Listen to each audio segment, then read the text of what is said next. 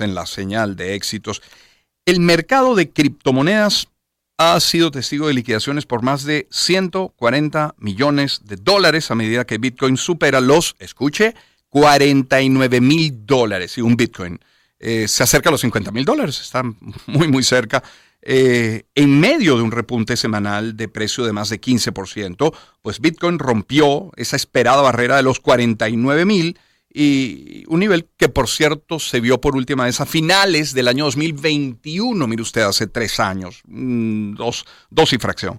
La principal criptomoneda por capitalización de mercado subió 1.400 dólares, desde los 48.100 a estar sobre los 49.500 en en una hora, en cuestión de, minutos apenas. Bueno, vamos a hablar de, Bitcoin, vamos a hablar de criptomonedas. Lo hacemos con Ángel Martins, experto en activos financieros alternativos, abogado, licenciado en estudios liberales, máster en Derecho Energético, experiencia de tres años en Bloomberg, dos años en Copper, primer broker de cripto y qué gusto recibirle. Ángel, buen día, ¿cómo está? Buenos días, Román. Buenos días a todos los radioescuchas. A ver, el, que escucha estos montos, Ángel, estas cotizaciones, casi 50 mil dólares un Bitcoin, dirá que es un mercado y con razón prohibitivo, reservado para minorías. No le faltará la razón, pero, pero, pero ¿qué hay detrás de este aumento? ¿Quién está utilizando el Bitcoin? ¿Cuánto se mueve alrededor de las criptomonedas hoy, 2024, en el mundo? Sí, estamos viendo la, tormenta perfecta en, en el mercado Bitcoin porque hay varias cosas que están sucediendo al mismo tiempo. La primera y la más importante es eh, el cambio en el mercado eh, general, en el ciclo, en el business cycle de, eh, de, los mercados financieros. Vemos una mayor liquidez en el mercado debido a que la mayoría de los, de los bancos centrales del mundo ya dejaron de subir los tipos de interés y hay la percepción de que van a comenzar a bajar los tipos de interés este año. Esto significa que en el sistema general hay mayor liquidez que siempre beneficia a los assets de mayor riesgo, incluido el Bitcoin. Eso es del lado de, de, la demanda. Em, en el lado de la oferta existe algo muy intrínseco en Bitcoin que se llama el halving. Este año la oferta de Bitcoin va a, a, ser menor porque eh, los mineros, que son los que valían las transacciones del sistema Bitcoin, van a comenzar a recibir menos Bitcoin eh, están recibiendo alrededor de 6 Bitcoin por transacción confirmada y van a comenzar a recibir 3 Bitcoin. Es decir, que tenemos mayor liquidez en el mercado, que siempre beneficia a los activos más riesgosos y tenemos menor oferta en el mercado. Esto es una fuerte eh, indicación de, mayor buying pressure en el mercado Bitcoin. Y lo más importante que ha pasado en las últimas dos semanas es que Bitcoin tuvo su, su debut en el mercado financiero internacional porque ya no es algo que se encuentra a la franja del mercado, sino que hace dos semanas fueron aprobados 11 eh, issuers de ETPs, que son el instrumento eh, de mayor eh, liquidez, de mayor abundancia, de más fácil acceso, donde la gente puede utilizar para tenerlos en, sus cuentas 401k, para el tema de tax efficiency and so on.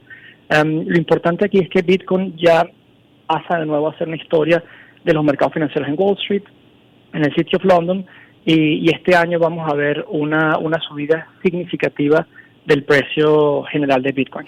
Eh, a ver, eh, Ángel, has hablado de, de, variables que han generado este aumento, pero ahora, ese aumento, ¿qué impacto puede tener en el mundo y, bueno, como no, particularmente en Venezuela? ¿Tiene algún impacto en un país como el nuestro?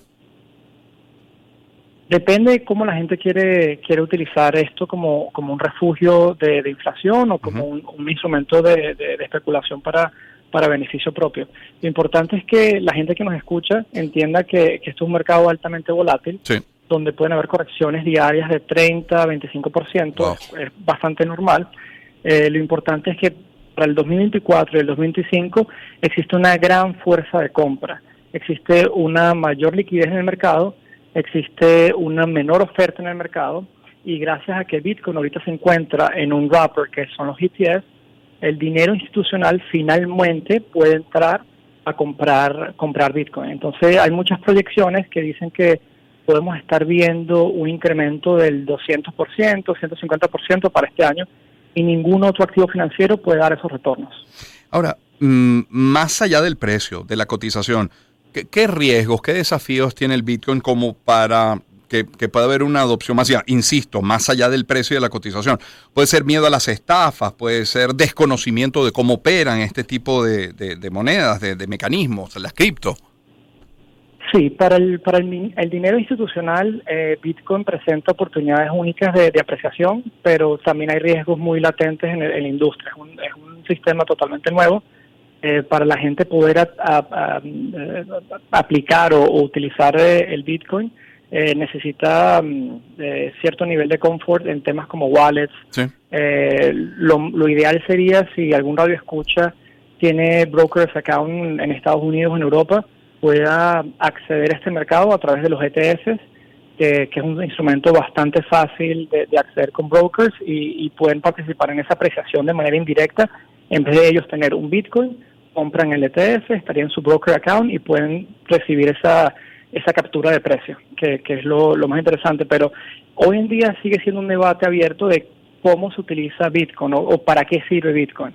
Y eso es un debate abierto. Mucha gente dice que puede ser utilizado para hedge inflation, otros dicen que es para minus payment, para, para hacer pagos internacionales, otros dicen que podría ser, ser útil para este salvaguardar eh, capital o, como vehículo de inversión. La verdad es que todas esas, esas premisas eh, y, y, más eh, siguen vivas, pero hoy en día sigue siendo un instrumento altamente especulativo, pero vemos mayor interés en el mercado institucional de poder participar en el mercado por las características que tiene.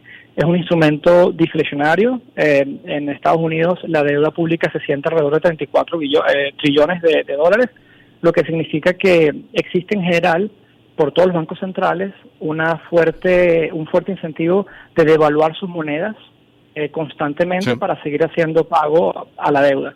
Bitcoin podría ser usado para resguardar a, ese, a esa pérdida de valor de compra. Mm.